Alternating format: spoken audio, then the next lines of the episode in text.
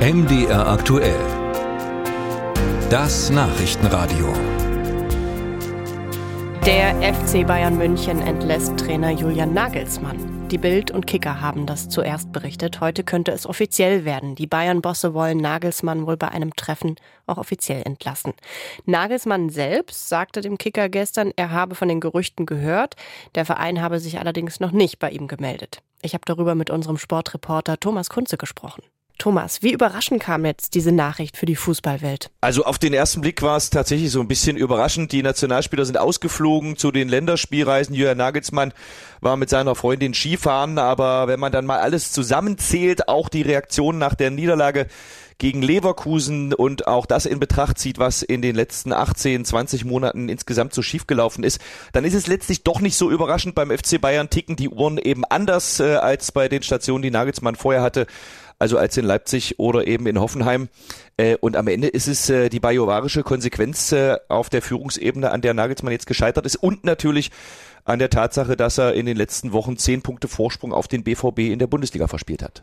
Wie ist denn deine Einschätzung? Wie ist Nagelsmann bei den Bayern zurechtgekommen? Ja, also man muss von Anfang an sagen, äh, dass da Störgeräusche da waren. Das ging schon los mit diesem lauten Abgang aus Leipzig, äh, dieser horrenden äh, Ablösesumme von 25 Millionen Euro. Dann hat er Co-Trainer mitgenommen, er hat Spieler mitgenommen wie Upamecano und auch Sabitzer. Damit ging es schon los. Dann war die erste Saison was die Bayern-Ansprüche betrifft, auch nicht perfekt erfolgreich. Es gab nur den deutschen Meistertitel, es gab das frühe Champions League aus gegen Villarreal, es gab Kritik an der Trainingsmethodik von Robert Lewandowski beispielsweise. Das war alles zu kompliziert, zu komplex und trotzdem haben die Bayern-Verantwortlichen ihm dann das Vertrauen gegeben und sind in die neue Saison gegangen. Er durfte dann Entscheidungen treffen, die der Mannschaft richtig wehgetan haben. Wir erinnern uns äh, an die Demission von Torwarttrainer Tapalovic, dem engsten Vertrauten von Manuel Neuer.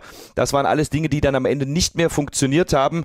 Äh, und äh, in der Endkonsequenz hat sich jetzt die Vereinsführung für die Kabine und gegen den Trainer entschieden. Wir reden ja jetzt von riesigen Geldsummen, die hier hin und her geschoben wurden, auch für Nagelsmann. Was bedeutet das denn jetzt für die Bayern finanziell, ihn zu entlassen und wieder jemand Neues zu holen? Ja, das ist äh, tatsächlich eine richtige Größenordnung, äh, von der man da sprechen muss. Und man muss dann ganz ehrlich sagen, bei einem Projekt, das so laut beginnt, so teuer war, wie gesagt, 25 Millionen sind erstmal nach Leipzig geflossen, ein Fünfjahresvertrag. Nagelsmann hat wohl auch eine Klausel in diesem Vertrag stehen, ähm, wo es dann um einen extrem hohen Betrag in Sachen Abfindung geht, wenn er innerhalb der ersten beiden Vertragsjahre äh, entlassen werden würde. Das ist jetzt der Fall. Also auch da müssen die Bayern nochmal bluten. Inhaltlich hat das Projekt nicht funktioniert, was auf fünf Jahre angelegt ist. Und wenn man jetzt einen neuen Trainer holen will und Thomas Tuchel ist ja im Gespräch, dann kostet der eben auch ein bisschen Geld, denn der hat ja zuletzt äh, bei Paris oder bei Chelsea auch zu den bestverdiensten Trainern weltweit gehört. Also die Bayern äh, müssen das Portemonnaie weit, weit aufmachen, äh, damit es dann äh, erfolgreich weitergehen kann. Schauen wir nochmal auf den womöglichen zukünftigen Trainer Thomas Tuchel, Ex-BVB-Trainer. Der gilt ja auch als ein nicht ganz leichter Charakter. Meinst du, der passt zu den Bayern? Ja, wenn ich jetzt Ja sage und äh, nächstes Jahr ist der nicht mehr Trainer, dann äh, lag ich komplett daneben. Aber dass er der absolute Fachmann ist, äh, gerade was die Champions League betrifft, der hat das ja überraschend geschafft 2021 mit dem FC Chelsea, mit Timo Werner und Kai Havertz beispielsweise.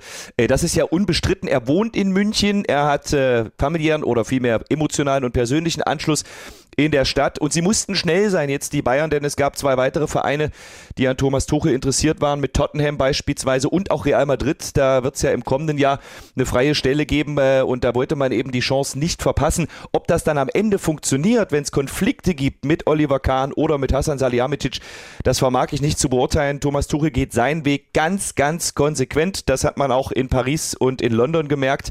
Und wenn ihm da einer reinquatscht, dann geht er eben. Momentan ist die Not der Bayern so groß, dass man sich eben äh, für so einen charismatischen Alleingänger entscheidet. Äh, aber Tuchel hat es eben auch nachgewiesen, gerade mit äh, so einer Kabine voller schillernder Stars.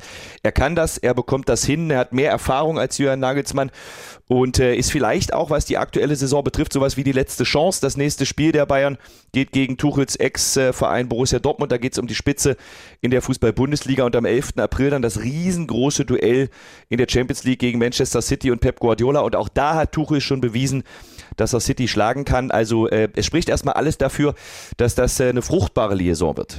Soweit unser Sportreporter Thomas Kunze.